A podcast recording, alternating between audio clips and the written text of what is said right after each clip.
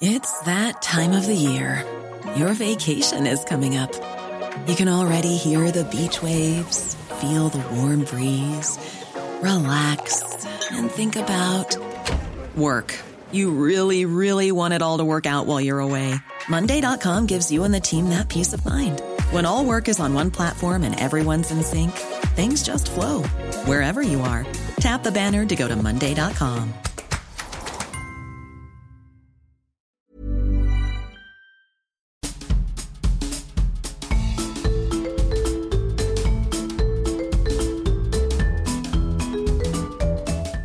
écoutez le podcast de So Sweet Planet. Je suis Anne Greff et je vous propose des rencontres autour des thèmes des droits humains, de la culture et de l'environnement.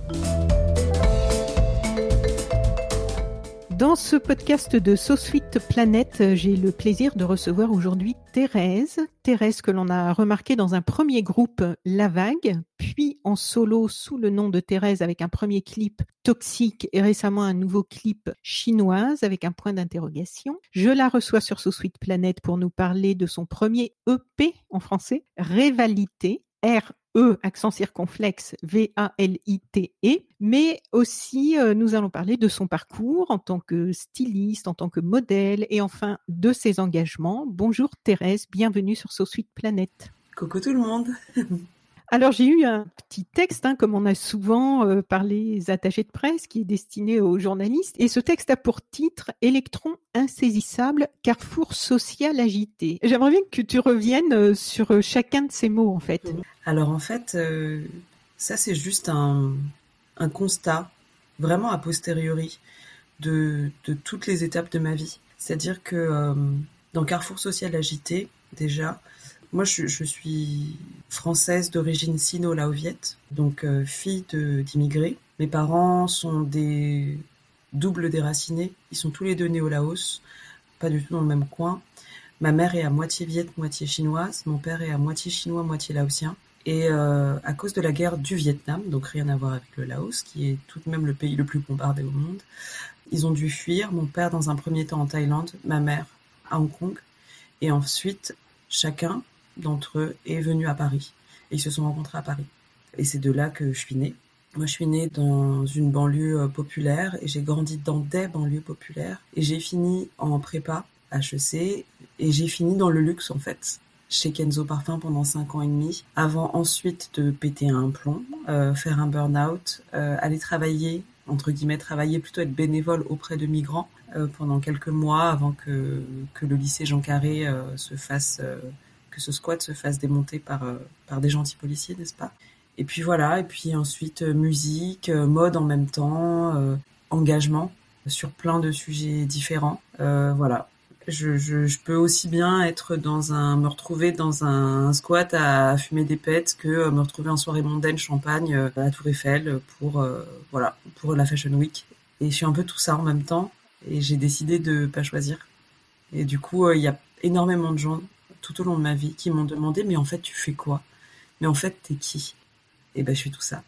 Tu es tout ça, voilà. Et justement, la question suivante, tu y as déjà un petit peu en partie répondu parce que c'était si je te demande de te présenter en me donnant les grandes lignes depuis ta naissance de ce qui a construit celle que tu es aujourd'hui, tu me réponds quoi? Ah bah les grandes lignes, c'est euh, la banlieue. Ouais, clairement, je pense que c'est quelque chose qui est un socle important pour moi. Euh, je dirais Paris, parce que c'est l'autre socle super important. En fait, euh, je suis partie de banlieue à 17 ans et j'en ai 35 aujourd'hui. Donc, euh, grosso modo, j'ai fait un peu du moite-moite et je me sens extrêmement banlieusarde et extrêmement parisienne. Et aussi extrêmement internationale parce que au-delà de mes origines, au-delà du fait que je parle plein de langues, j'ai beaucoup voyagé, j'ai eu cette chance-là et j'ai aussi habité à l'étranger. J'ai fait des stages à Barcelone, à Pékin, à Munich. Donc voilà, des pays très différents les uns des autres, avec des cultures très différentes. Et euh, j'ai euh, cette volonté d'être partout chez moi. voilà. Donc, dans les grandes lignes, je dirais ça, c'est assez géographique. Mais je dirais aussi la musique, évidemment. La mode, j'ai un peu répondu comme tu disais. Et après, je pense que ce qu'il y a de plus important pour moi, globalement, c'est les gens qui m'entourent je pourrais être n'importe où et faire n'importe quoi. si je le fais avec et pour des gens. Donc voilà, ma famille, mes amis, et puis toutes les nouvelles personnes que je rencontre chaque jour. Même si j'en rencontre un petit peu moins avec le, le Covid, mais mais j'ai quand même fait des rencontres fabuleuses cette année, à travers les réseaux sociaux, euh, tout ça. Je m'arrête pas. Bien. Quelles sont les, les, premières musiques que tu as entendues enfant? Le premier disque que mon père m'a offert quand j'étais gamine, c'était un best-of de Cat Stevens. Ce best-of dans lequel il y avait la chanson Wild World, que je trouve encore extrêmement d'actualité, malheureusement. Et voilà, et sinon à la maison, euh, j'ai écouté quand même pas mal de, rap, de hip-hop, le premier groupe dont j'ai été fan, c'était les TLC. Voilà, avec la chanson Creep, je crois que j'étais en CM1. Puis j'ai écouté pas mal de boys band, girls band parce que je suis euh, une gamine des années 90. Et aussi de la euh, variété, de la pop thaïlandaise, chinoise que mes parents écoutaient. Il y a surtout eu de la musique anglo-saxonne à la maison, un peu asiatique. Et en dehors du rap, j'ai découvert moi vraiment les, les, textes et certains artistes assez tard. C'était pas dans la culture familiale.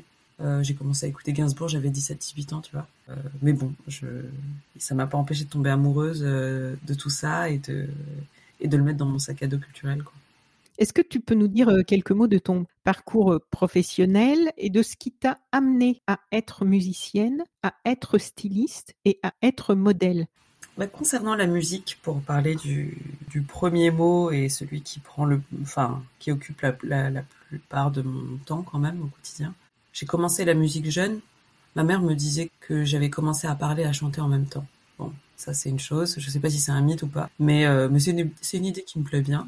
J'ai commencé la musique euh, autour de mes 10 ans par des cours particuliers de piano parce que ma cousine faisait ça et que j'avais envie d'essayer. Et il s'avère que euh, j'ai pris goût et que mes parents se sont dit ah bah tiens c'est pas qu'une lubie de quelques semaines ou quelques mois donc euh, ils m'ont inscrite au conservatoire de Vitry-sur-Seine là où j'ai suivi des cours de solfège pendant cinq ans donc euh, gros bagage théorique de solfège avant d'en avoir vraiment marre et puis j'ai fait huit ans de piano aussi au conservatoire j'ai malheureusement arrêté au moment où je devais passer finir mon troisième cycle et passer en jazz donc grosse erreur que je regrette mais bon je me dis que c'est la vie. Probablement que si j'avais continué le piano euh, de façon si sérieuse, euh, je me serais peut-être moins intéressée au chant et à l'écriture. Donc, euh, je reste d'avis que la vie fait bien les choses et qu'il faut prendre, voilà, que le chemin est tel qu'il devait être. Et voilà. Et donc, c'est en arrivant en école de commerce que j'ai commencé à écrire mes premières chansons pop avec d'autres musiciens déchus comme moi qui avaient fait de la musique plus jeune et qui savaient plus trop quoi en faire. Et je me suis retrouvée présidente du BDA, du bureau des arts de mon école. Et donc, on avait un super local à disposition. Et euh, finalement, comme on bosse peu en école de commerce, on a du temps pour faire autre chose. Et c'est là que j'ai commencé à écrire ma première chanson avec des copains. Et j'y ai pris goût. J'ai commencé à faire des cafés-théâtres. J'ai postulé pour être euh, premier rôle de la Comus, donc de la comédie musicale, qui était, euh, comment dire, un spectacle entre l'EM Lyon, donc mon école, et Central Lyon, l'école d'ingénieurs en face, euh, qui était montée et écrit entièrement par euh, bah, des étudiants et étudiantes. Et voilà, donc j'ai fait mes premières scènes comme ça, dans des théâtres, euh, avec un public de 300, 400 personnes, etc. Et j'ai pris un goût monstrueux. Et ensuite, on a commencé à aller jammer dans des bars à Lyon, sur les quais, avec des copains, etc. Et en fait, en remontant à Paris en 2009, ça fait un moment maintenant, j'ai un copain qui habitait dans le 14e et en face de chez lui, il y avait un tout petit bar de quartier, mais où apparemment il était possible de faire des jams. Ce bar s'appelle l'imprévu. Et du coup, on a commencé à y aller avec un groupe de copains pendant deux ans, tous les samedis. Mais vraiment, on blindait le bar et on allait tous euh, bah, chanter là-bas. Et ça a été un super souvenir. J'ai rencontré plein de musiciens, euh, etc. Et c'est là-bas que j'ai rencontré John, en fait, mon ancien binôme de la vague. Et avec John, on a commencé d'abord à faire des sets euh, de reprises dans ce bar. Puis en fait, on a commencé à faire aussi des sets de reprises un peu plus conséquents qu'on a proposés à d'autres bars. Et on s'est rendu compte qu'il y avait du monde qui nous suivait et qui venait, qui venait voir ces concerts qui étaient pourtant entre guillemets que des concerts de reprise. Et ensuite, c'est là que j'ai fait mon burn-out et euh, dans le même temps, avec John, on se disait que ce serait cool de commencer à écrire des chansons et, euh, et c'est ce qu'on a fait, tout simplement. Et euh, assez naturellement, comme je sais pas faire les choses entre guillemets à moitié, on a fait ça très sérieusement. On a recruté des musiciens sur casting. On a fait un crowdfunding où on a récolté près de 7000 euros, je crois, pour faire notre premier EP. Et donc, c'est comme ça que l'aventure La Vague a commencé. Donc, premier EP 2017, deuxième EP 2019. Et puis ensuite, le projet Thérèse qui est arrivé euh, suite, euh, qui est sorti nulle part, suite euh, au confinement de l'année dernière. Donc voilà, pour la musique, c'est un, peu, c'est un peu mon parcours. Et concernant le stylisme, c'est complètement autre chose. C'est quelque chose que je n'ai jamais imaginé avec le recul, je me rends compte que j'ai toujours aimé la mode depuis que je suis gamine. Ma mère me donnait ses vieux vêtements qu'elle euh, qu'elle ne mettait plus, puis euh, bah moi je les charcutais. Je créais des nouvelles pièces avec euh, bah, voilà, j'avais le droit de, de, de, couper, de coudre, et du coup je faisais ça. Mais bref, j'ai un peu laissé de côté cette histoire de mode pendant un moment. J'ai toujours aimé les fringues et m'habiller, etc.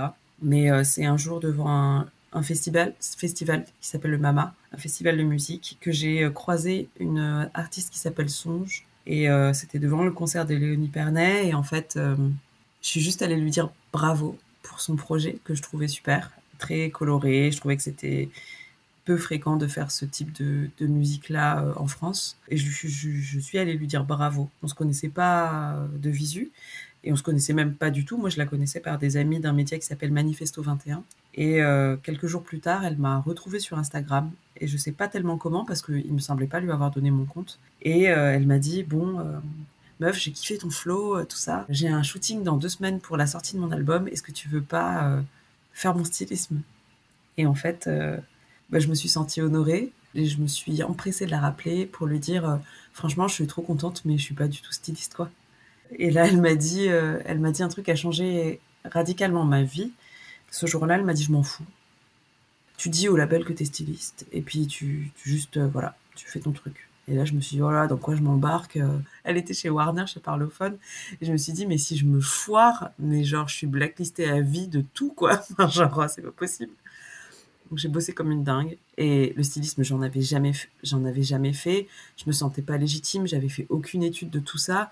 Et je me suis dit, mais euh, ils vont savoir que je suis un putain d'imposteur, en fait. Enfin, et cette expérience m'a vraiment appris un truc, c'est que euh, il y a des choses qu'on sait et il y a des choses qui ne nécessitent pas des études pour euh, pour les faire et, que bah comme le disait une de, de, des chansons dont tu parlais tout à l'heure, Toxique, notre plus grand notre plus grand, plus gros ennemi, c'est nous-mêmes, parce qu'on ne s'autorise pas à faire les choses. Et en fait, à partir de ce moment-là, de ce dossier-là, ça a roulé et j'ai eu tellement de demandes et je continue à en avoir encore beaucoup aujourd'hui euh, d'artistes extrêmement différents qui me, font confiance, etc. Aujourd'hui, ça sort même de la musique, ça commence à frôler la télé. Euh, des projets plus éducatifs aussi. Je vais intervenir dans des écoles, Casa 93, qui est une super école de mode gratuite pour les enfants issus de milieux populaires. Tout comme des écoles comme Sub de Pub, tu vois, qui sont plus bah, des écoles plutôt chères, etc., qui sont dans la pub. Mais en fait, ma position et je pense et mon parcours me permettent de balayer large. Et du coup, c'est trop chouette, quoi. j'adore. Puis tu me posais la question pour euh, modèle. Ça, c'est venu totalement par hasard. C'est les gens qui m'ont demandé. Ça n'a jamais été un souhait de ma part. Euh, je pense que la société a beaucoup évolué et qu'aujourd'hui, justement, on est moins dans cette recherche de euh, femme à mensuration parfaite, parfaite toujours entre guillemets, mais qu'on cherche plutôt des gueules, et puis des gens qui ont probablement des choses à dire, euh, parce que les marques aujourd'hui cherchent à véhiculer autre chose que simplement des produits, mais aussi des valeurs, etc. Et euh, voilà, c'est un peu arrivé comme ça. Quoi. Et alors, tu as déjà collaboré avec de nombreux musiciens, de nombreuses marques et des photographes aussi. L'image occupe donc une place assez importante dans ton parcours. On le voit aussi en te regardant, en regardant ton compte Instagram que j'ai remonté depuis le début du film. C'est assez long. Donc, tu as vu toutes mes errances capillaires.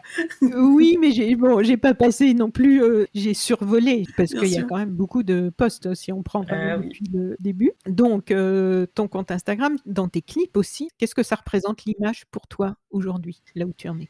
Pour moi, l'image, c'est avant tout quelque chose de. En fait, c'est un truc que j'adore je suis une grande fan de cinéma, de photos, de mode, comme je te disais tout à l'heure. J'ai toujours rêvé à travers ces images. Et j'ai beaucoup appris aussi à travers ces images. Après, euh, moi, j'aime le beau dans sa globalité. Et j'ai la chance ou la particularité d'être synesthète.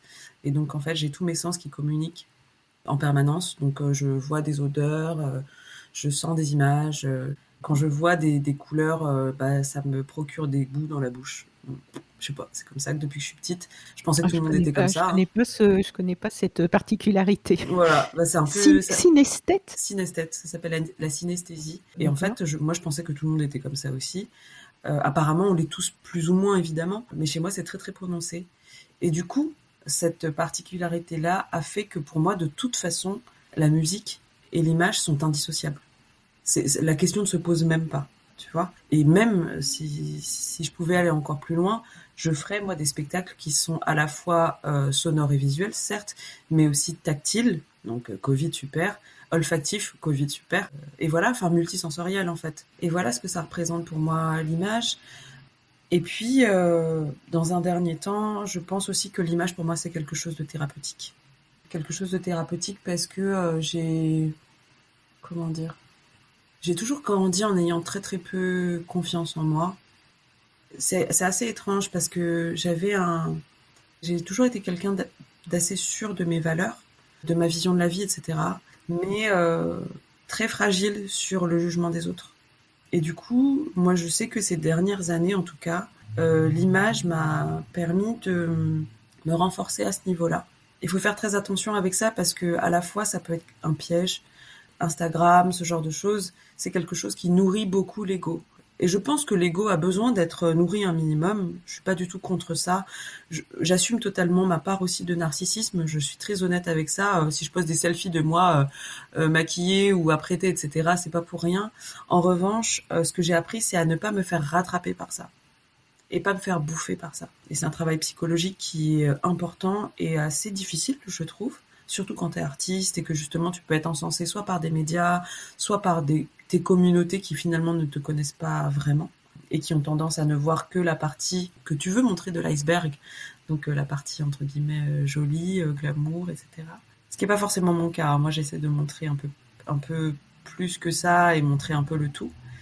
Mais ton image ne t'appartient pas. Donc, à partir du moment où tu as compris ça, je pense que tu comprends beaucoup de choses. Mais je parlais de, thérapie tout à l'heure. Je reviens un peu sur ça. Ça m'a fait du bien parce que tu vois, j'avais jamais voulu être modèle, mais finalement, on m'a demandé d'être modèle pour des choses sur lesquelles je m'y attendais le moins, à savoir des marques de lingerie. Moi, je suis une nana, j'ai pas de sein du tout, mais genre pas du tout. Et en fait, tous ces shootings-là m'ont fait me rendre compte que les gens, soit, enfin, la plupart des gens déjà ne voyaient pas. C'est une première chose. Ce sur quoi je faisais une fixette, les gens le voyaient pas ou alors le voyaient, mais ça les dérangeait pas du tout, ils trouvaient même ça beau. Et donc euh, tout ça a fait son chemin à l'intérieur de moi-même. Et en fait, ouais, je pense que c'est ça. Ça m'a beaucoup, beaucoup soigné, quoi. Et la place de la mode, parce que tu dois euh, parfois faire des compromis, j'imagine, pour naviguer et travailler dans ce milieu qui a été pas mal accusé pour ses pratiques ces dernières années, pour l'image de la femme, les droits humains, les questions environnementales et les clichés aussi, quelquefois, qui sont véhiculés euh, dans ce milieu. La place de la mode dans ta vie, est-ce que tu as aussi euh, cette marge de, recul, de distance par rapport à la façon dont tu joues avec? Bah, ouais. en fait, je quand j'ai commencé la mode, en tout cas par rapport à moi, j'ai pas commencé tout de suite de façon, euh, comment dire, euh, responsable. Enfin, j'ai été une, immense consommatrice de fast fashion, immense consommatrice vraiment, parce que très versatile, parce que justement, euh, moi, ce que je défends avant tout, c'est la liberté, et donc aussi la liberté au niveau du style. Donc, j'ai pas un style particulier. Donc, mon vestiaire, je te laisse imaginer le nombre de couleurs, de styles, de, choses qu'il y a dedans, c'est genre invraisemblable. Mais avec le temps et avec la sensibilisation, je me suis effectivement rendu compte que la fast fashion, bah, c'était pas fou, quoi. Donc, la première chose que j'ai essayé de faire. C'était pas C'était pas? C'était c'était pas fou et pas très responsable. Et du coup, euh, ce que j'ai essayé de faire, c'est d'abord de, de, de fonctionner par rapport à moi-même en circuit fermé. Donc, euh, je me disais, bah, les fringues que tu mets plus, tu les revends, et avec cet argent, tu te réachètes des choses.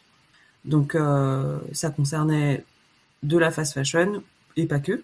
J'essayais aussi d'acheter euh, bah, petit à petit quand tu t'intéresses à la mode, tu, tu, connais de nouvelles marques, tu apprends à connaître de nouvelles marques, des marques plus responsables, des marques qui sont des produits qui sont faits en France, des produits qui sont véganes, des produits etc euh, etc. Et aussi euh, moi j'ai une grande passion et j'ai toujours eu cette grande passion pour les fripes et pour l'armoire de ma mère. Donc ça déculpabilise un petit peu. Et puis avec le temps j'ai appris aussi à moins consommer.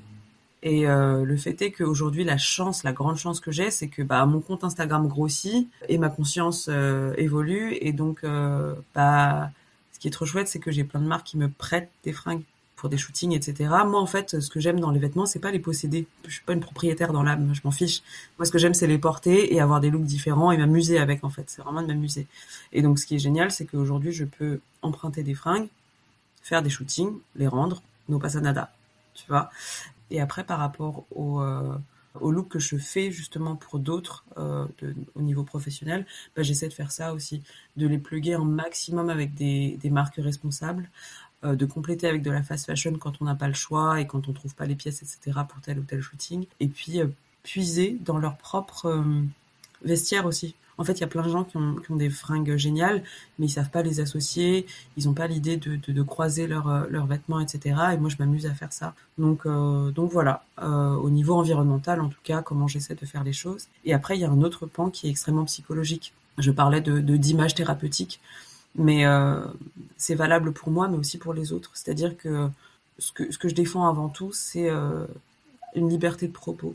Et mon travail auprès des autres artistes, c'est de euh, traduire leurs propos musicaux en images, en vêtements. Et donc ça, c'est une première chose. Euh, L'idée étant de pas justement copier le style de un tel ou une telle sur un autre artiste, mais de trouver pour chacun sa propre image, son propre style, son sa combinaison quelque part unique, même si évidemment on s'inspire de plein de gens. Enfin moi je m'inspire de plein de gens. Enfin mes, mes faux ongles viennent pas nulle part. Euh, coucou Rosalia, coucou Billie Eilish, euh, mes coupes de cheveux viennent pas nulle part, etc. Mais sauf que le mix peut être unique et quelque part doit presque l'être. Alors après, j'aimerais qu'on parle un petit peu des langues, parce que dans tes chansons, j'ai vu que tu as écrit des textes, euh, alors si on remonte depuis euh, La Vague, des textes en anglais, en français et en chinois. Mmh. Euh, quelle place ont ces langues dans ta vie? Est-ce que tu parles les trois? Est-ce que tu es aussi à l'aise avec les trois? Est-ce que chaque langue est associée à quelque chose de particulier? Et comment tu jongles avec? Alors, ma langue de prédilection musicale, c'est l'anglais tout simplement parce que, euh, bah, en fait, j'ai baigné dedans. Enfin, comme je t'expliquais un peu plus tôt, euh, j'ai baigné plutôt dans la musique anglo-saxonne depuis gamine, et puis j'écoute quasiment que ça. Euh, Aujourd'hui, j'écoute quand même de la musique française, mais je dirais que mon répertoire Spotify, enfin mes, playlists, etc., sont constitués à 80% de musique anglo-saxonne quand même. D'ailleurs, pas uniquement anglo-saxonne que des États-Unis ou du UK, mais aussi des gens qui chantent en anglais, mais qui sont de partout dans le monde. Tu vois, je sais pas, on parlait de Rosalia. J'écoute énormément de, Sud-Africains aussi. J'adore. Je sais pas, ils ont une vibe que j'adore. Et puis de, de, des gens d'autres pays. Et en plus, l'anglais, c'est une langue qui sonne, quoi. T'as rien à faire. C'est, c'est. Euh, en revanche, le français, c'est ma langue maternelle. C'est la langue que je. C'est une de mes langues maternelles, mais c'est la langue que je maîtrise le mieux euh, parce que c'est celle que je parle le plus, que j'ai le plus étudiée. Euh, c'est la langue dans laquelle je peux être euh, extrêmement précise. Euh, c'est une langue aussi, bah, tout simplement, on habite en France et j'utilise le, français quand je veux que les gens comprennent très précisément ce que je suis en train de raconter. parce qu'en plus, j'écris d'une façon assez métaphorique que ce soit en français ou en anglais. Et du coup, bah parfois en anglais, enfin mes textes en anglais, les gens comprennent pas grand chose quoi. Ils comprennent les mots, mais comprennent pas le sens. Or, comme je suis très attachée au sens, justement, bah, euh, dans Apocalyptique et dans Chinoise, sur le P, il m'a paru essentiel de passer ces textes en français. Euh, le chinois, c'est autre chose. C'est une autre de mes langues maternelles. Euh, je maîtrise moins bien le chinois que le français, mais je peux quand même avoir un certain degré de précision. Et puis aussi, le chinois, en tout cas dans la musique, me sert surtout d'instrument musical. C'est euh, une langue dans laquelle je vais puiser des sonorités, euh, même euh, buccales, nasales, que je n'ai pas en fait en anglais et en, et en français, pas du tout. Euh, d'un coup, je vais avoir, je vais aller chercher dans des trucs très aigus, etc. Alors que, bah, là, t'entends ma voix. Hein, j'ai, enfin, je dis souvent, j'ai une voix de camionneuse ou de camionneur, enfin, genre ou de poissonnière, mais voilà, j'ai une voix très grave. et en chinois, en fait, j'ai pas du tout cette voix-là, quoi. Du coup c'est rigolo. Ça va chercher dans autre chose et, euh, et, voilà. Et puis en fait, je parle plein d'autres langues. Euh, Mais tes parents, leur langue d'origine natale, c'était quoi? C'est le, chinois, quoi, le chinois et le laotien. Le laotien. Et donc, oui. c'est la ma troisième langue maternelle, c'est le laotien. Et voilà, donc en fait, je suis effectivement née, euh, j'ai la chance d'être née trilingue. Donc ensuite, rajouter des langues par-dessus, apparemment, il paraît que scientifiquement, c'est pas très compliqué. Donc c'est d'où l'anglais, d'où l'allemand, d'où l'espagnol, l'italien.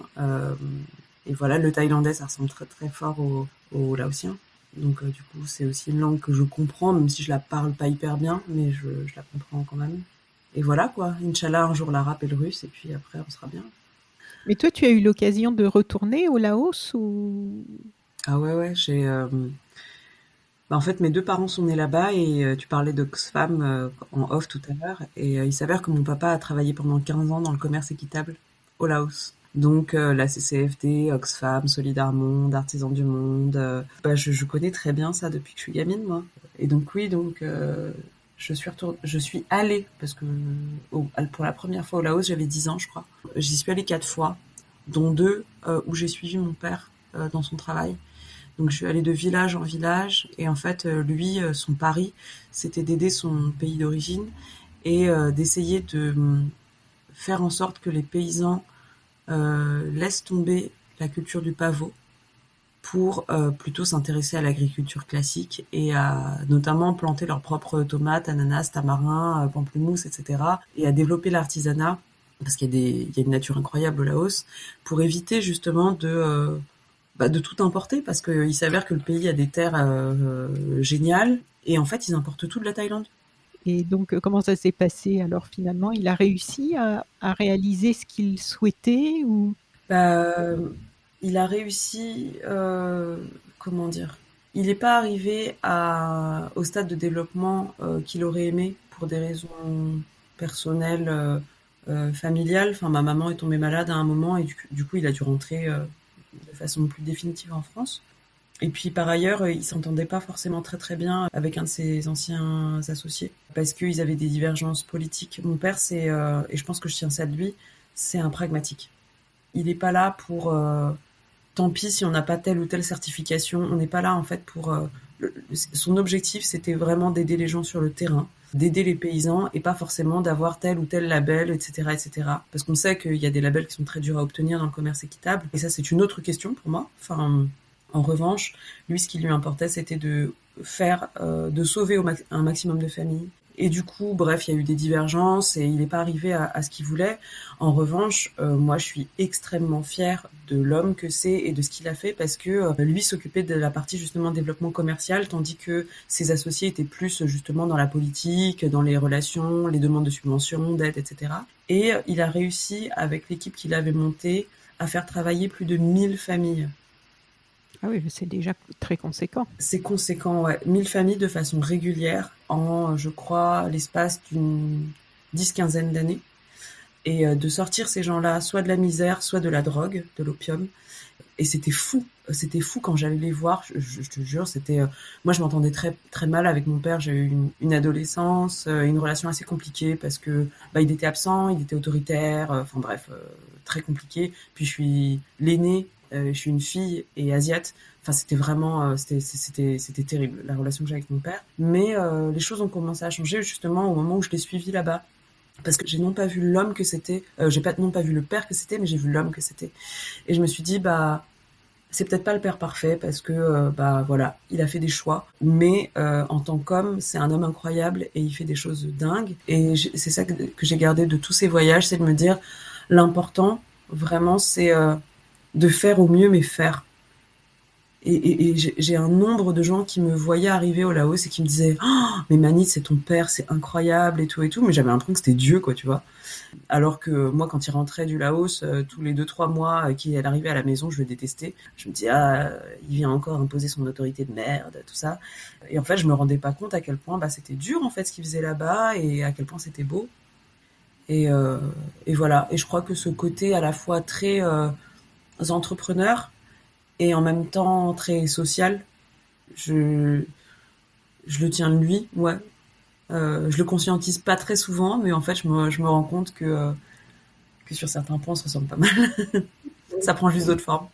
Alors, tu l'as dit, tu as des origines euh, asiatiques multiples, une moitié chinoise, un quart viette, un quart laotienne, et tu es né en France. Est-ce que ces cultures ont été présentes dans ton enfance, dans ta vie? Est-ce qu'elles t'ont enrichi? Oh que oui. Ouais, ouais, ouais, ouais. C'est euh, bah déjà, euh, par la langue. On en a parlé un petit peu tout à l'heure. Je parle pas du tout viet. Hein. Je sais que compter jusqu'à 10, c'est dire manger. Donc je peux survivre, mais bon, c'est pas, pas, pas le panacée non plus. Et euh, ouais, évidemment qu'elles m'ont influencé, mais à la maison, on a, mes parents sont pas religieux, mais euh, on a une culture très orientale quand même, bah, dans la bouffe, euh, dans nos croyances. On a cette croyance justement, euh, cette vision de la vie qui est très holistique. Mes parents m'ont toujours fait comprendre euh, que- qu'on appartenait à un tout, que ce soit à l'échelle humaine, mais au-delà de ça, à l'échelle du vivant. Et je crois que c'est une de mes grandes forces aujourd'hui et à la fois une de mes grandes, plus grandes douleurs parce que du coup, j'ai jamais compris pourquoi il y avait un anthropocentrisme si fort en Occident et comment les gens pouvaient s'en foutre en fait de tout. Et euh, enfin, moi vraiment, des fois, euh, quand j'étais gamine, je, je pleurais parce que je voyais des papiers par terre, quoi. Je oui, tu avais une mais- conscience euh, exceptionnellement très au-dessus de la moyenne, Ouais, ça, aux, jeune, quoi. aux préoccupations écologiques. Ouais, ouais. Et pourtant, tu vois, euh, mes parents, je pense qu'ils ne se sentent pas et ils ne se disent pas écolo. C'est, c'est vraiment un truc qui est ancré. euh, ouais. Et alors donc justement, de tout ce, ce parcours-là où on en est, de ce que tu nous as raconté, qu'est-ce qui t'a amené à t'engager de façon large, puisqu'on va parler des différentes causes euh, ensuite? Je, je crois que j'ai toujours été quelqu'un de sensible euh, à l'autre. Oui, si tu pleurais pour les, pour les papiers dans le, Voilà, sur le ouais. trottoir, Ouais, c'est ça. Donc euh, parce que là on voilà. a compris. oui. Mais mais euh, il y a une différence entre être sensible et touché par des choses et agir. Bah, en fait, euh, c'est mon burn-out qui m'a réveillée. Euh, à l'époque, je travaillais donc pour euh, une maison de luxe et j'ai pas fait de burn-out à cause de la charge de travail. J'ai fait un burn-out à cause de la. C'était une crise de sens en fait. Je me rendais compte que je me levais tous les matins, que à l'origine, ce que je voulais faire justement avant d'entrer en école de commerce, c'était de bosser dans le commerce équitable, et que je m'étais retrouvée à aller tous les jours donner ma force de travail, mon énergie, euh, mes idées, euh, mon cœur à euh, Bernard Arnault, qui en avait strictement rien à foutre de moi, ni de la planète, ni de personne. Et en fait, ça m'a rendue folle de, vraiment me, rendre compte de ça parce que mon métier en soi m'intéressait vraiment. Enfin, j'étais pas du tout, j'étais pas du tout au bagne. Mon, métier était hyper intéressant. C'était aussi créatif que, en fait, il y avait pas de routine. J'allais, euh, il y a des jours où j'allais dans des usines, je travaillais avec des nez pour créer du parfum, euh, je faisais des campagnes de pub. Après, j'analysais des tableaux Excel pour pouvoir, euh, enfin, intellectuellement, c'était ultra stimulant. Humainement aussi, je rencontrais plein de gens, c'était génial. Mais juste, je me disais, mais pourquoi je fais ça, quoi? Et en fait, bah, c'est là que, quand je, me, suis cassée de chez Kenzo, bah, le premier truc que j'ai fait, c'est aller, aller dans, dans, dans un camp de migrants, quoi. Enfin, le truc, la meuf euh, complètement schizophrène, quoi. Et je me suis rendu compte, euh, bah, pendant ces mois où j'étais au lycée Jean Carré, je, où je donnais des cours, où je faisais des collectes, j'avais même fait une descente où j'avais invité une trentaine ou une quarantaine, je sais plus, de potes à venir avec moi, euh, juste pour voir. Je leur ai dit, venez juste voir ce qui se passe à côté de chez vous, que, que vous voulez pas voir parce que vous mettez des œillères. C'est à côté Pour de chez vous, là. Dans bah, le dans, de le, dans, dans le camp de migrants, ouais. Oui, d'accord. Et c'était euh, c'était un gros squat. Il y avait plus de 800 migrants dans ce dans ce dans ce lycée qui dormaient et, euh, et essentiellement des hommes. Et en fait, je me suis rendu compte quand même à travers tous ces longs mois que euh, j'avais un cœur un peu trop mou pour faire ce genre de choses. C'est-à-dire que je l'ai fait, et je l'ai fait avec euh, conviction, euh, mais avec très peu de plaisir, j'ai envie de dire. Bon, de toute façon, c'est pas drôle, hein. mais euh, je rentrais chez moi tous les soirs et je pleurais parce que c'était trop dur pour moi. C'était trop trop dur d'entendre des gens me dire, euh, euh, j'arrivais pas à me détacher en fait des, des histoires type, euh, je sais pas, t'es en train de donner un cours de français et puis au milieu de ça, euh, t'as euh, un gamin qui a genre euh, 18 piges et qui dit, euh, qui se met à pleurer, qui dit je suis désolé, je pense à ma mère et à ma sœur qui se sont fait brûler la semaine dernière dans leur village. Euh, Moi je peux pas. Enfin je, je peux pas. Enfin vraiment je, je...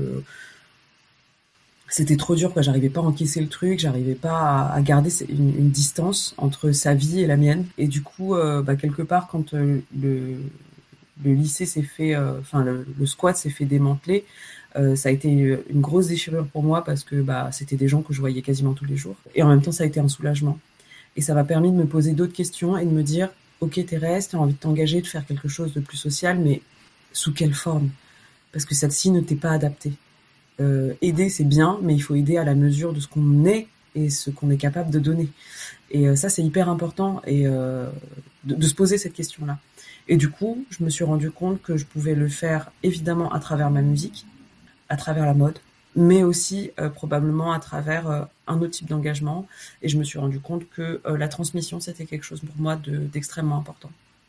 La transmission, la vulgarisation des idées, sans forcément les simplifier, mais les démocratiser, et la sensibilisation. Voilà, je, je me suis un peu ramassée, je me suis dit quelles sont quelque part tes qualités. Enfin, j'ai suivi, euh, j'ai eu la chance d'être suivie par une coach un peu au même moment, etc. Enfin, il s'est passé plein de choses dans ma vie. Je me suis séparée de mon ex. Enfin, tu connais ces, ces, ces espèces de, d'épisodes de, vie où tu remets un peu tout à, plat, tu rabats les cartes. Et en fait, je me suis, euh, à l'issue de tous ces longs mois de réflexion, je me suis rendu compte que un, j'étais probablement une assez bonne communicante, que deux, j'étais quelqu'un qui avait une certaine sensibilité et que j'avais envie de défendre plein de choses et euh, tout ça m'a fait me rapprocher d'associations, m'a fait me rapprocher de militants, militantes, etc., de discuter avec eux, sans jamais entrer dans une association en particulier parce que j'ai euh, un besoin d'indépendance intellectuelle, émotionnelle, corporelle immense.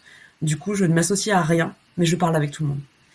Et à partir de là, je fais mon ma tambouille et je, je, je fais profiter qui veut, euh, soit sur les réseaux en ce moment, et euh, beaucoup aussi dans les écoles. Euh, j'adore aller dans les collèges, euh, parler aux collégiens, aux lycéens.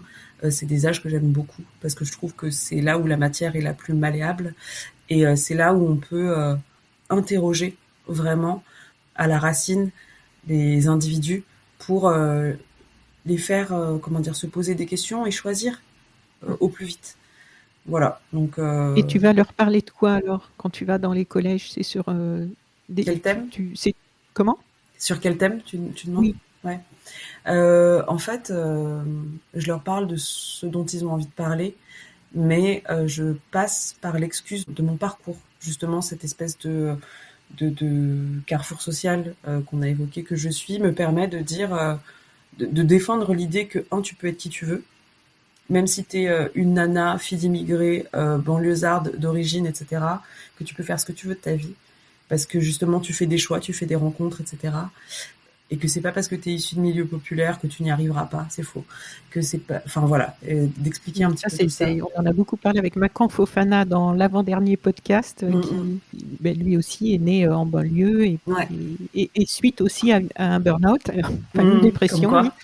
Euh, oui, a, eu vraiment un éveil et euh, contribue maintenant. Et d'ailleurs, il est très lié aussi au design et il y a, ah, aussi des choses. Oui, il y a pas mal de choses en, en, commun. Il a écrit un livre qui s'appelle La banlieue du turfu. Ah ouais, et alors, donc, euh, tu nous as raconté un petit peu le moment où tu as senti, euh, où ça s'est éveillé, euh, cet engagement. Est-ce que tu peux nous parler des différentes causes? Parce que tu es sur plusieurs fronts, si j'ai bien compris. Est-ce que tu peux nous dire rapidement quelles sont ces causes qui te motivent et sur lesquelles tu t'es engagé bah, les migrants, ça a été totalement, j'allais dire par hasard. En fait, c'était l'année où il y a eu une immense vague de migrants en France et ça a été à la fois de l'empathie et de la curiosité le camp était pas très loin de chez moi, j'avais lu plein de choses dans les journaux. Euh, je me suis dit bon bah tiens, euh, va faire un tour, euh, t'as du temps. Enfin, et en fait, ça mélangé avec avec une certaine empathie, une certaine conviction politique, on fait que bah je me suis intéressée à ça. Ensuite, ce centre, comme je vous disais, a, fermé. Donc, ce qui s'est passé, c'est que un peu dans le même temps, il y a eu Chang Chaolin qui a été agressé et tué à Aubervilliers. Donc, le euh, couturier euh, Exactement, exactement. Euh, c'est une histoire qui raciste. Exactement. Ça m'a énormément marqué et et je me suis rendu compte effectivement à ce moment-là qu'il pouvait exister des crimes racistes envers des personnes de population d'origine asiatique en France. Et ça m'a beaucoup questionné, j'ai lu des choses dessus. je me suis vraiment, vraiment sentie meurtrie par ce, ce, ce cet événement. Je, je sais pas expliquer pourquoi ni comment. Et en plus, je me suis rendu compte que j'étais pas du tout la seule. Et euh, il y a eu une manif à laquelle je n'ai pas assisté parce que je suis pas très manif. La première manif d'Asiat en France cette année-là, complètement dingue le truc ces, populations qu'on n'avait jamais entendues, qui n'avaient jamais ouvert leur gueule en France, qui d'un coup se mettent à manifester pour leur de la... Exactement. Leur... se mettent à manifester. Ouais, exactement place de la République et tout. Et je me dis, putain, mais il se passe vraiment un truc là, Thérèse. Euh, qu'est-ce qui. Puis des mois passent, et puis là, je me mets en contact avec la JCF, donc l'Association des jeunes chinois de France. Je savais pas quoi faire. Je savais pas par quel bout prendre le truc. Euh, moi, j'avais rejeté ma culture et mes cultures pendant toute mon adolescence et ma jeune vie d'adulte. Euh, je voulais quasiment plus parler chinois à la maison. Euh, je voulais être plus blanche que blanche. ça y est, j'avais enfin réussi à devenir cadre chez Kenzo Parfum, etc., etc. J'avais réussi à euh, comment dire, euh, faire ce parcours euh, que j'estimais être le sans faute d'une d'une d'une bonne française entre guillemets et entre parenthèses d'une bonne française blanche dans mon inconscient à l'époque. Et donc en fait j'étais très très loin de tout ça. j'avais même pas d'amis asiatiques. Enfin j'avais mes cousins et mes cousines, tu vois, mais c'est pas forcément mes amis. Et donc je ne savais pas vers qui me tourner pour parler de tout ça. Je, je n'avais aucun modèle. Euh, je savais même pas s'il y avait des gens qui faisaient de la musique. Je savais même pas s'il y avait des gens en politique. Euh, à part, euh, oui, Jean-Vincent Placé et, et puis Fleur Pellerin qui sont deux Coréens adoptés, enfin que je connais pas, que je, enfin je m'en sens pas proche du tout. Et bref, donc je donc j'envoie un, mail à, la JCF euh, pour leur dire écoutez, je c'est un peu bête ce que je fais, je sais pas quoi faire en fait. Je me sens euh, meurtri par ce qui s'est passé et en même temps, je sais pas par où prendre le bout. Je sais que vous faites des trucs, est-ce qu'on peut se rencontrer? Est-ce que comment comment on peut faire les choses quoi? Et en fait, tout a commencé là. Euh, j'ai rencontré Daniel Tran, qui est l'ancien président, qui m'a fait rencontrer d'autres personnes de la JCF. On a fait un dîner et il m'a mis, euh, il m'a dit, il faut absolument que tu rencontres Grassley parce que euh, je pense que vous auriez des choses à vous dire. Et de Grassley, j'ai rencontré Rokaya. De Rokaya, j'ai, enfin bref, qui sont, elles, donc engagées, journalistes, podcasts, audiovisuels, séries. Euh, Grassley et Rokaya ont euh, le, ce podcast qui s'appelle Kif Taras. Grassley, on a un amour commun pour la bouffe. Euh, elle, elle était blogueuse food à la base, mais à côté de ça, maintenant, elle prend bah, la, la, parole sur ces sujets-là et elle intervient aussi dans des collèges, beaucoup sur des plateaux télé. Euh, c'est une de nos plus grandes représentantes quelque part. C'est un peu notre grande sœur à, à, toutes. Et voilà. Et puis, je me suis rapprochée du magazine Koi. Euh, donc euh, Julia Maïd, avec qui on avait fait aussi euh, un épisode de Ça reste entre nous. Et il y a eu Maï aussi, euh, Maï Roy, qui était aussi dans ce, ce, que je connaissais par la musique. Enfin, bref, il y a tout un maillage qui a commencé à se dessiner et qui se renforce aujourd'hui de plus en plus. Et ce qui est génial, c'est qu'on est de plus en plus nombreuses et nombreux à prendre la parole et du coup à prendre la parole sous des formes différentes, et donc on parle à des gens différents aussi et c'est ça qui est génial c'est que le mouvement grossit euh, parce que euh, bah voilà il y a ça pousse un petit peu comme des champignons. Bon, l'année 2020 a quand même euh, été traumatisante pour bon nombre de, d'entre nous, enfin personnes d'origine asiatique au pluriel en France. mais du coup, du chaos naît toujours de la, lumière. Donc, euh, à partir de là, il y a, y a ah plein bah, d'initiatives. Fofana, le sous-titre de son livre, c'est Du chaos naît la création. Donc, euh, je pense que. Ah bah ouais, bah tiens. tous les deux. bah oui, bah, je suis extrêmement d'accord avec lui. Je suis extrêmement d'accord avec lui. Enfin, pour moi, création et lumière, c'est effectivement des, des homonymes dans ma tête.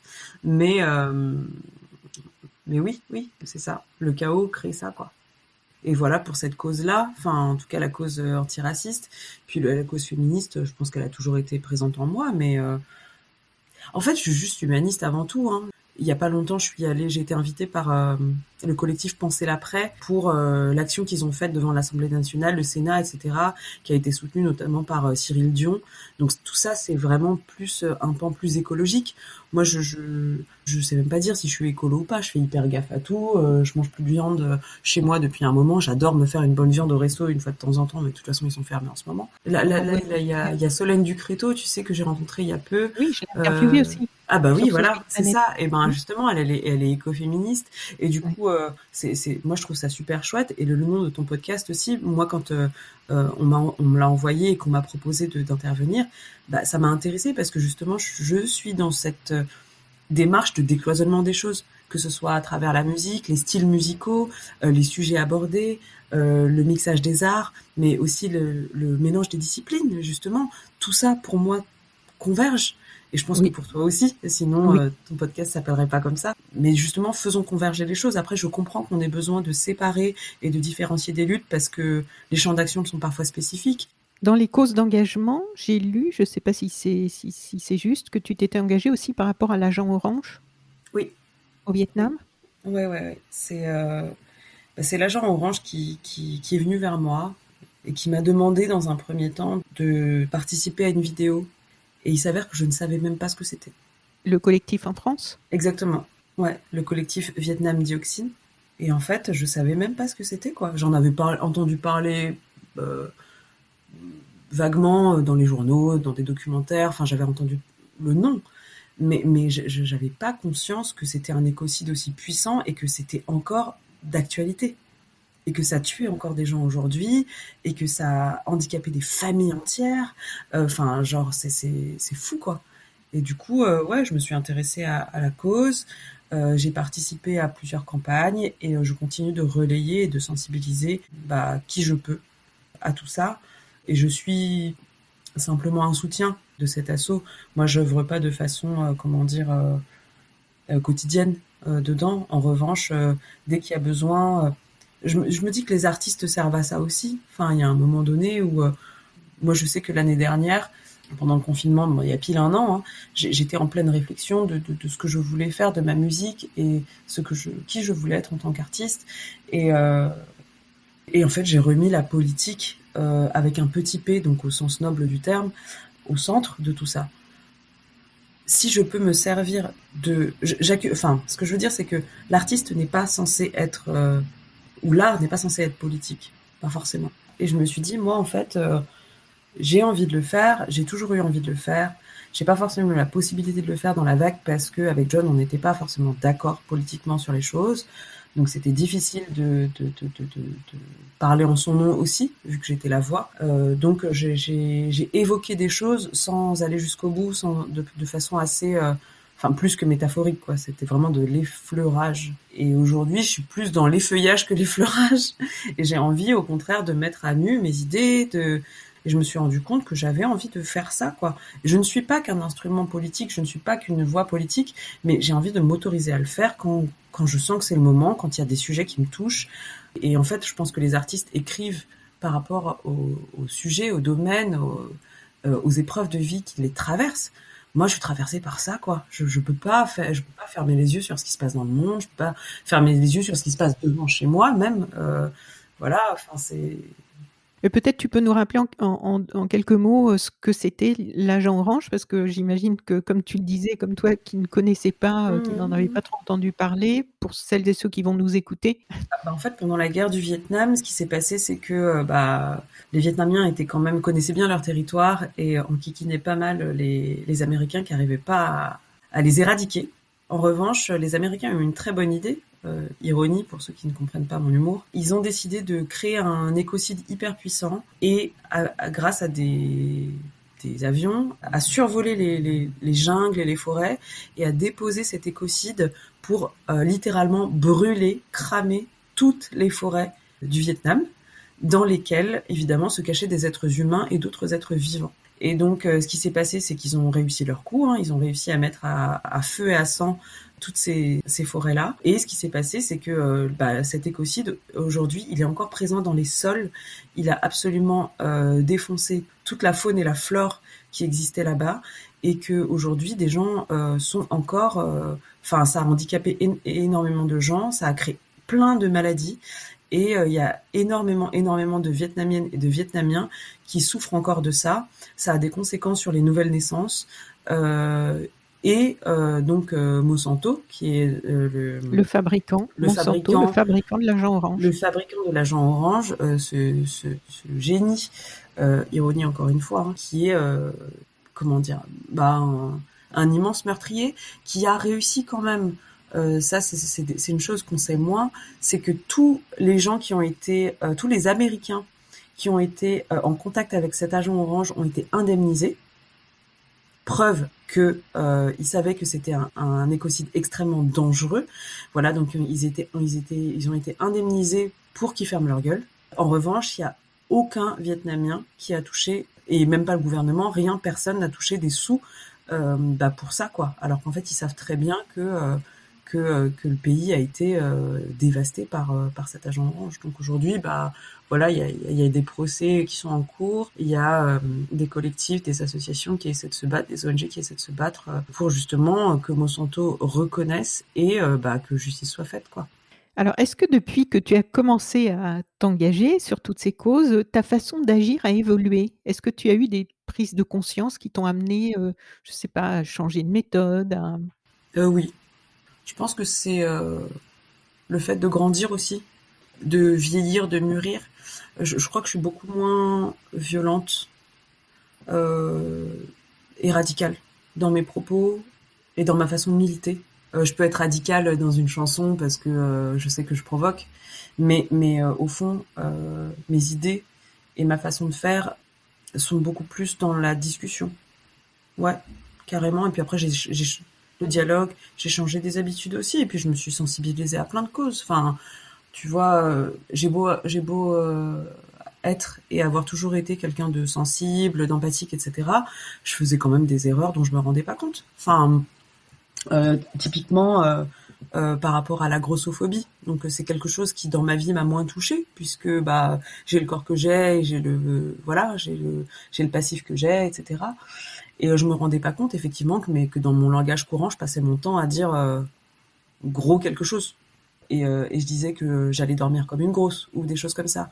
Et un jour, j'ai une, euh, une, copine et qui me suit sur Insta, enfin qui est aujourd'hui une copine et que je connais, une, une artiste, qui m'a dit Thérèse, je t'adore, euh, je te suis pour plein de choses, je trouve que tu as des valeurs géniales, je te trouve drôle, intelligente, sensible, blablabla. Mais euh, parfois tu fais des choses qui me heurtent. Et euh, typiquement quand tu dis ça, bah bah bah moi ça me blesse. Voilà, je te le dis, t'en fais ce que tu veux. Et bah depuis je fais super gaffe. Et effectivement j'en fais ce que je veux. Elle, elle m'a pas du tout dit euh, t'es qu'une sale conne, tu parles comme ci ou comme ça. Elle m'a dit sache que quand tu fais ça, ça me blesse. Moi, j'ai pas envie de blesser les gens. Donc, euh, j'ai un vocabulaire relativement riche euh, et je peux continuer à, en créer un. D'ailleurs, je crée des mots, n'est-ce pas, avec, avec rivalité.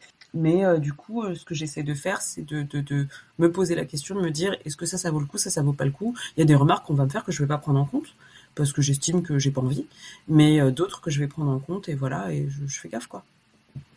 Alors maintenant, on va parler, si tu veux bien, un peu de tes textes de chansons. Oui. Euh, alors, on va commencer par chinoise. Donc, chinoise avec un point d'interrogation. Hein. Sur Instagram, tu as précisé que c'est, je te cite, une track que j'ai écrite à moitié dans le métro il y a deux ans en anglais, puis repassée en français l'été dernier pour décider de la sortir à un moment où mon cœur me criait de le faire, alors que ma tête trouvait des excuses. Est-ce que tu peux nous en dire un peu plus sur cette phase créative et ses réticences?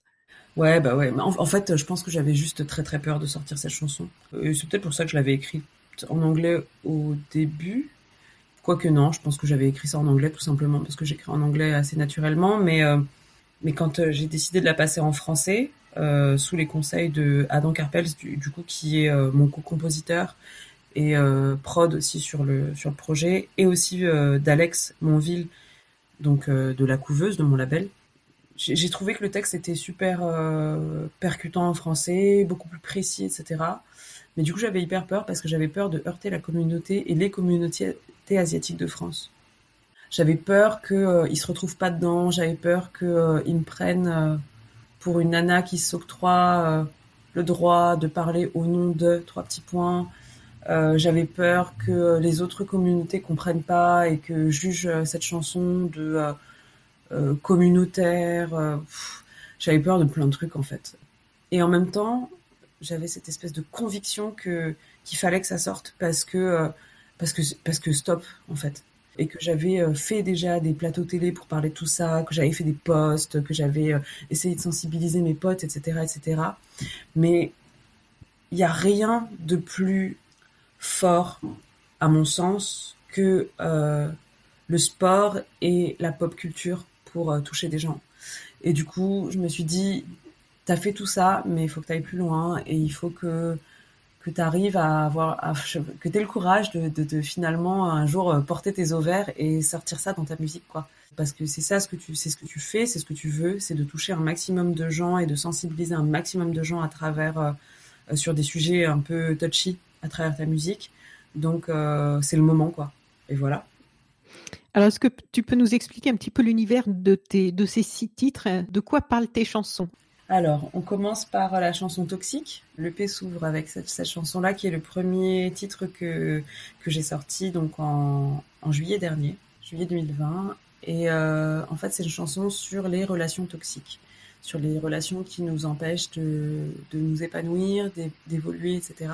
Et en fait, c'est une chanson qui explique et euh, qu'au final, la relation la plus toxique qu'on puisse avoir, c'est souvent celle qu'on a avec soi-même parce qu'on ne s'autorise pas les choses, etc., etc. Et donc voilà, c'est une invitation à plonger dans son caca, comme je dis, et à, se rendre compte qu'en fait, on se met beaucoup de, bâtons dans nos propres roues et qu'il est temps, euh, au bout d'un moment, de, se rendre compte de ça et puis, et puis de réussir à s'émanciper en, se foutant la paix, quoi.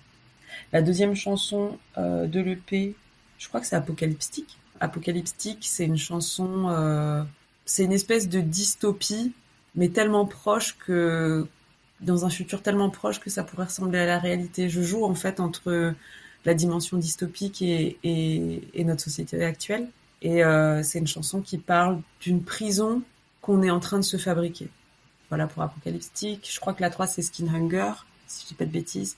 Skin Hunger c'est une chanson de cul. Voilà, c'est une chanson de cul euh, qui parle de, euh, de, de, de, la difficulté des relations amoureuses et sexuelles à distance pendant premier confinement mais euh, sous couvert d'une chanson très légère, c'est une chanson qui parle aussi beaucoup de connexion et de déconnexion euh, sociale, humaine, sexuelle, et euh, à travers laquelle j'ai envie aussi de dénoncer justement cette surconnexion qui est quelque part une forme de déconnexion humaine. Enfin, je pense qu'on s'en rend de plus en plus compte, mais j'avais besoin de, le dire. Et euh, j'avais aussi envie de parler de sexualité féminine, tout simplement, parce que c'est un truc qui est encore assez tabou. Et en fait, euh, moi, j'avais envie de le faire avec mon ton, c'est-à-dire de façon assez décomplexée, mais aussi très playful. Euh, je suis pas une grosse provocatrice dans l'âme, mais euh, j'ai aucun problème à parler de cul. Et je pense que on devrait pouvoir le faire et qu'il n'y a pas assez de femmes aujourd'hui qui en parlent de façon décomplexée sans forcément être dans un truc genre ah je suis trop provocante et machin et tout. Non non juste j'assume ouais je et voilà. Et puis après, il y a quoi? Il y a Private Party. Je vais essayer d'être un peu plus succincte, mais en gros, enfin, il y a Chinoise dont on a déjà parlé, qui est une chanson du coup euh, contre qui démonte euh, des clichés et des stéréotypes pour euh, bah, pour me réapproprier en fait et que les les personnes de culture asiatique se réapproprient leur identité. Et c'est aussi un appel à la convergence des luttes. Et ensuite, il y a Private Party, qui est une chanson qui est euh, un appel à la création d'une armée de l'amour et, au questionnement. Voilà. Enfin, c'est un peu, c'est un peu tout ça. Et puis enfin, il y a un remix de Casbah, euh, qui est un copain qui a remixé Toxic. Je crois que j'oublierai. Ah si, j'ai oublié Differently. Differently, c'est une chanson qui dit que euh, parfois on a l'impression de répéter les mêmes schémas, mais que en fait, c'est la vie qui nous offre une deuxième, troisième, quatrième chance de faire les choses différemment. Est-ce qu'il y a des artistes dans le domaine musical qui ont eu un impact dans ton cheminement, qui t'ont fait prendre conscience de choses, qui ont fait un peu bouger les lignes dans la façon dont tu voyais le monde et qui t'ont fait peut-être te remettre en question? Bah ouais, tous, toutes. Euh, oui, bien sûr. Bah, quasiment toutes les personnes font bouger un peu quelque chose chez moi. Mais si je devais citer euh, les principales personnes qui m'ont qui m'ont influencé, en tout cas, dans les artistes musicaux, euh, bah, la première que je cite, c'est toujours M.I.A. Voilà. Euh, évidemment. Que j'aime beaucoup, avec laquelle tu as des choses en commun, en fait. Hein. Bah ouais. Les différentes cultures, le l'engagement, le, les parents qui ont été dans un contexte politique aussi mm. particulier. Exact. Le rapport à la mode. ouais, elle est géniale. Donc voilà, M.I.A. Et puis il y a Tom, Tom York aussi, beaucoup. Ouais, je trouve qu'il a une, euh, un beau discours sur le monde, une belle vision du monde et une, euh, une façon bah, justement d'envisager l'art et l'art euh, poético-politique qui est très chouette. Tout à l'heure, tu parlais des, des clichés ou des, qu'on peut avoir sans s'en rendre compte par rapport à la grossophobie. Quels sont les clichés racistes que les gens peuvent avoir sur les Asiatiques en croyant ne pas être racistes? bah, tout ce qui nous essentialise, tout ce qui, bah, tu vois, on en parlait tout à l'heure, mais euh, le fait de penser que euh, euh, on est toutes et toutes, tous et toutes dociles, silencieux, silencieuses. Les clichés positifs sont aussi des choses essentialisantes. Et ça, les gens s'en rendent pas compte. Et ça nous enferme en fait dans des cases. Ça nous empêche de trouver, je sais pas, certains types de jobs pour comprendre les conséquences. voilà, il y a plein de gens qui disent ah les asiatiques sont pas expressifs, donc on va pas les prendre dans des métiers type dans le cinéma ou dans la musique, etc. Je veux voir si je suis pas expressif. la communication, euh, voilà. Et, euh, et ça, c'est des choses qui sont, ouais, qui, qui peuvent porter préjudice euh, à terme. Il y a une augmentation euh, très importante maintenant du racisme anti-asiatique qui apparemment a explosé depuis le début du coronavirus. D'ailleurs, je voulais te demander, est-ce que ça a explosé ou est-ce qu'on en parle plus? Les deux. Les deux. Les deux c'est qu'avant on n'en parlait pas du tout. Ça existait déjà. Hein. Moi j'ai euh, j'ai des potes de mes parents qui se sont fait ligoter, euh, cambrioler chez eux, enfin des trucs atroces. Hein. Mais on n'en parlait pas. Et euh, du coup mes parents Par me rapport disaient. à leurs origines. Là. Hum, parce qu'ils savaient que, en fait, il y a, tu sais, c'est comme il euh, y, a, plein d'asiatiques euh, aujourd'hui qui sont commerçants. Enfin, c'est des gens qui n'ont pas fait d'études, etc., etc. Donc la, génération de mes parents, effectivement, il y avait plein de commerçants. Tout et euh, les bars tabac, les primeurs, les machins, tout comme les Auvergnats ont pu être avoir tous les bars tabac à une certaine époque en France. Et, en fait, ça, ça s'est su. Et en fait, on a amalgamé le fait d'être commerçant avec le fait d'être asiatique. Tu vois ce que je veux dire? Et donc là, ça commence à devenir, ça a commencé à devenir dangereux. Et, et oui, oui, c'était pour ces raisons-là. Et ils savaient très bien qu'ils allaient dans des banlieues où il y avait des concentrations de commerçants asiatiques et ils allaient cambrioler les, les baraques. Mais ça, personne disait rien. Euh, les Asiatiques n'osaient pas porter plainte, donc ça c'est une première chose, euh, parce qu'ils étaient pas nés ici, qui parlaient pas bien la langue, et donc ils ne se servaient pas de la justice pour euh, bah, tout simplement se défendre. Et donc du coup ça c'était un cercle vicieux, ça a continué. Donc puisque les Asiates se défendent pas, bah, on va continuer à taper sur, à leur taper dessus, évidemment, puisque on, on craint rien. Donc aujourd'hui, euh, l'objectif, nous, de, la seconde génération, c'est de dire, bah non, on est certes d'origine asiatique, mais on est avant tout français. Donc en fait, on va se servir des armes qui existent en France, à savoir la justice, à savoir tout le reste, les réseaux sociaux, etc., etc., pour se faire entendre, euh, au même titre que tout le monde. Voilà, c'est et des clichés, il y en a plein d'autres. Hein. Mais euh, moi, je, je m'attarde surtout sur ceux qui peuvent euh, être dangereux et qui peuvent vraiment euh, porter préjudice physiquement aux gens. Ça, je pense que c'est une priorité. Et puis évidemment, moi, en tant que femme asiatique, on n'a pas arrêté de m'appeler Katsuni, donc euh, donc euh, dans ma vie, femme que je respecte beaucoup, mais euh, mais j'ai envie de dire, ne, ne, ne m'essentialise pas une actrice porno en fait. Enfin, tout simplement, même si j'ai rien contre elle.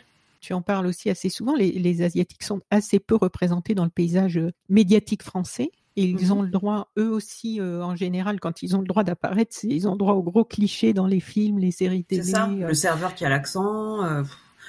On est en 2021, les gars. Hein, ça, oui. reflète, ça reflète pas exactement euh, la France d'aujourd'hui, quoi. Alors, des associations, des collectifs se sont formés euh, récemment pour revendiquer une meilleure représentativité, euh, une meilleure représentation des, mi des minorités, une meilleure mmh. visibilité dans l'audiovisuel, dans le paysage mmh. médiatique français. Est-ce que des représentants des communautés asiatiques y participent à ces collectifs, à ces associations? oui, oui, oui, bien sûr, bien sûr, si, si, carrément, carrément. Bon. Euh, ça, c'est chouette d'ailleurs. Là, aujourd'hui, j'ai l'impression que euh, je me méfie des, des, mouvements quand même qui sont à la mode. J'ai toujours été comme ça, je me méfie beaucoup de ça. Mais j'essaie quand même, en tant que pragmatique, d'y prendre ce qu'il y a à prendre. Et euh, je vois aujourd'hui effectivement qu'il y a plein de collectifs qui se créent et qu'il y a une certaine solidarité que je trouve très belle qui se crée aussi entre les différentes communautés. Et typiquement entre bah, les communautés, ouais, bah, toutes les communautés en fait. Enfin, tu vois, le compte Sororasi, il parle des asiatiques, mais des asiatiques pas uniquement de l'est et du sud-est, mais aussi des, du sud. Et donc en fait, c'est des femmes dont on n'entend jamais parler. Enfin, autant les asiatiques, euh, je sais pas, euh, chinois, japonais, euh, viet, lao, la, laotien, thaïlandais, peu importe. Enfin, tout, tout, tout, tout ce coin-là, on en entend, oui. on en entend peu parler, mais on en entend pas, on en entend parler quand même. Mais alors, euh, les pakistanaises, les indiennes, euh, les, euh, je sais pas, les, les népalaises, on n'entend jamais parler ici, alors qu'elles existent. Et le compte Sororasi, justement, crée cette, cette espèce de pont entre, entre bah, les différents pays d'Asie. Et c'est génial. Enfin, c'est un compte après, où ça alors? Sur Instagram. D'accord. D'une nana super qui a initié le mouvement qui s'appelle Amanda et qui tient aussi un autre podcast qui s'appelle Asiatitude avec, euh, avec Mélanie. Euh, Hong. Et, euh, et voilà, euh, bah, il y a Décolonisons-nous qui est un compte décolonial qui est super aussi pour s'informer de toutes ces questions-là et, justement de voir les choses autrement. Tu parlais tout à l'heure des gens qui ne sont pas foncièrement racistes, mais qui ont des comportements qui, malgré eux, sans s'en rendre compte, euh, le sont. Et ça, je pense que c'est une première étape à accepter. Tout comme moi par rapport à la, grossophobie ou à d'autres sujets, en fait, on se rend pas compte parfois qu'on a des réflexes qui sont intégrés et, en fait, euh, ce qui veut pas dire qu'on est des mauvaises personnes, ce qui veut simplement dire qu'on s'est pas posé la question à un moment donné. Et, c'est bien, je trouve, justement, de déconstruire euh, notre façon de penser, de communiquer, etc., pour reconstruire ensuite notre propre façon de communiquer, sans pour autant se faire dicter les choses par euh, les antiracistes ou euh, ou les féministes ou la, ou la lutte queer, etc. C'est de choisir à travers ces choses-là comment on a envie de communiquer, ce qu'on a envie de garder ou pas dans notre pensée, etc., etc. Parce que l'inverse est vrai aujourd'hui, et je m'en méfie énormément, c'est que le militantisme est devenu quelque chose à la mode. Et comme je te disais, je me méfie vachement des modes. Et en fait, le truc, c'est que aujourd'hui, je trouve qu'il y a bon nombre de militants et militantes qui sont très radicaux et qui utilisent en fait les mêmes méthodes que leurs oppresseurs. Et ça, je m'en méfie énormément. Oui, c'est un danger, effectivement. Mm. Et il faut y être euh, vigilant. Vigilant. Mm. Mm. Pour pas reproduire euh, ce pour quoi on lutte, ce contre exactement. quoi on lutte. Oui. Exactement, exactement. Mais dans le magazine euh, Slate, justement, aussi, que mmh. j'ai lu euh, pour, pour préparer cette interview, tu as dit Toutes les luttes actuelles aspirent à la même chose, plus d'équité afin de mieux vivre ensemble. On mmh. formule tous des anti-quelque chose plutôt que d'être mmh. véritablement pour quelque chose de commun qui rassemble. C'est essentiel pour reconstruire le monde de demain. Est-ce que c'est ta philosophie de vie d'être dans un mouvement plutôt pour que contre? Ah bah oui, complètement, complètement. Enfin, c'est assez naturel de se s'ériger contre des choses. Je crois que c'est assez normal, naturel, euh, humain, tout simplement. En revanche, je pense que pour construire de façon justement constructive et pour emmener le plus de personnes autour de soi, il est important de réfléchir euh, dans cette logique du pour plutôt que du contre, parce que sinon, bah, on exclut des gens et aussi euh, on, comment dire, c'est pas la même énergie. Hein, si on... Non, c'est pas du tout la même énergie. on est contre, et quelquefois c'est nécessaire d'être radicalement contre des choses absolument injustes ou des choses. Euh, le contre te permet de réagir, mais le pour te permet d'agir avec une vision. Et, euh, et justement, euh, je parle souvent de, de, de, de, de paradigme ces derniers temps, et, et et c'est ça en fait, le pour te permet de, voir plus loin et de construire quelque chose, alors que le contre te permet simplement de réagir à ce qui est existant et à ce qui a existé dans le passé. Euh, c'est pour ça aussi que je, comment dire, je me suis posé beaucoup de questions sur euh, ma façon de militer et euh, je me rendais bien compte que euh, les comptes Instagram, par exemple, qui éveillent les passions, sont des comptes qui sont beaucoup plus suivis ou qui ont, beaucoup plus d'engagement, etc., etc. Et il y a un moment où je pense que j'ai failli tomber dans le piège. Et je me suis dit, mais ce n'est pas moi et ce n'est pas ce que je veux construire. Donc moi, les likes, je m'en fous. Euh, toute proportion gardée, évidemment, si j'ai un compte Instagram, etc., il y a, y a, des choses qui flattent mon ego et j'ai envie que mon, mes actions, euh, mes arts et le contenu que je propose soient reconnus.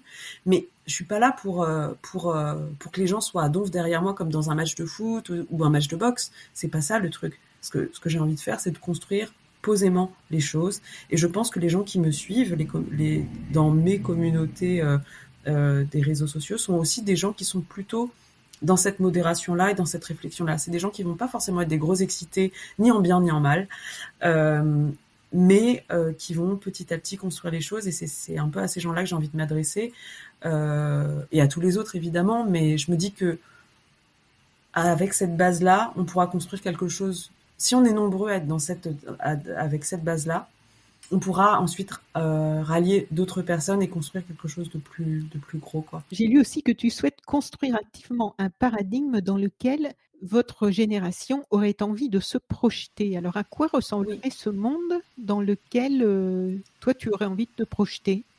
Un monde plus inclusif, un monde plus responsable euh, vis-à-vis -vis de l'écologie, un monde où on a conscience, justement, bah, c'est un peu un résumé de tout ce qu'on s'est dit euh, ces deux dernières heures, mais un monde où on a conscience qu'on vit les uns avec les autres en tant qu'être humain et en tant que, que être vivant. Un monde où on, on, peut discuter et où on est d'accord de pas être d'accord en fait. Voilà, ouais, ça ressemble à tout ça. un monde où, où les hommes ont le droit de chialer et, et où les femmes ont le droit d'être ce qu'on appellerait masculin ou masculine aujourd'hui. Un monde où on ne se pose pas ces questions en fait. Où la fluidité. Les questions de genre Ouais, où la fluidité de genre, comme d'idées, comme de tout ça, euh, est possible. Un monde, euh, ouais, plus équitable. Non, mais globalement, un, un ouais, un, monde un peu plus tolérant, quoi. Pour euh, presque terminer maintenant, et, pour déconstruire un peu nos clichés, est-ce que tu aurais des conseils de, de livres ou de films ou de choses qui nous permettraient de, euh, soit qui parle justement des stéréotypes, des clichés, de tout ça, soit simplement sur tes cultures que l'on ne connaît pas forcément bien. Est-ce qu'il y a des choses que tu aurais vraiment envie de partager? Alors, euh, bah, vous pouvez aller euh, pour la cuisine, vous pouvez aller suivre Cooking with Morgan, qui est ma tante en fait et qui est euh, une excellente cuisinière. Elle a une chaîne YouTube et un compte Instagram. Euh, enfin, c'est génial. Ensuite, je pense que bah, il y a quelques comptes euh, dont, dont, je t'ai parlé tout à l'heure, mais Sororasi notamment, qui est un, très chouette compte. Allez suivre Grassly. Euh, allez suivre peut-être le collectif asiatique antiraciste, la JCF, euh, Décolonisons-nous. Voilà, qui sont des comptes pour moi qui me nourrissent, en tout cas dans, dans ces réflexions-là, même si je, tout n'est pas forcément à apprendre, etc. Hein, mais mais il y a beaucoup de choses euh, intéressantes à lire et pour nous aider à nous déconstruire.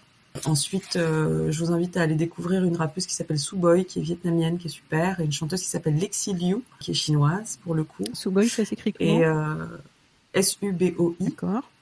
Et Lexi Liu, L-E-X-I-E, plus loin L-I-U.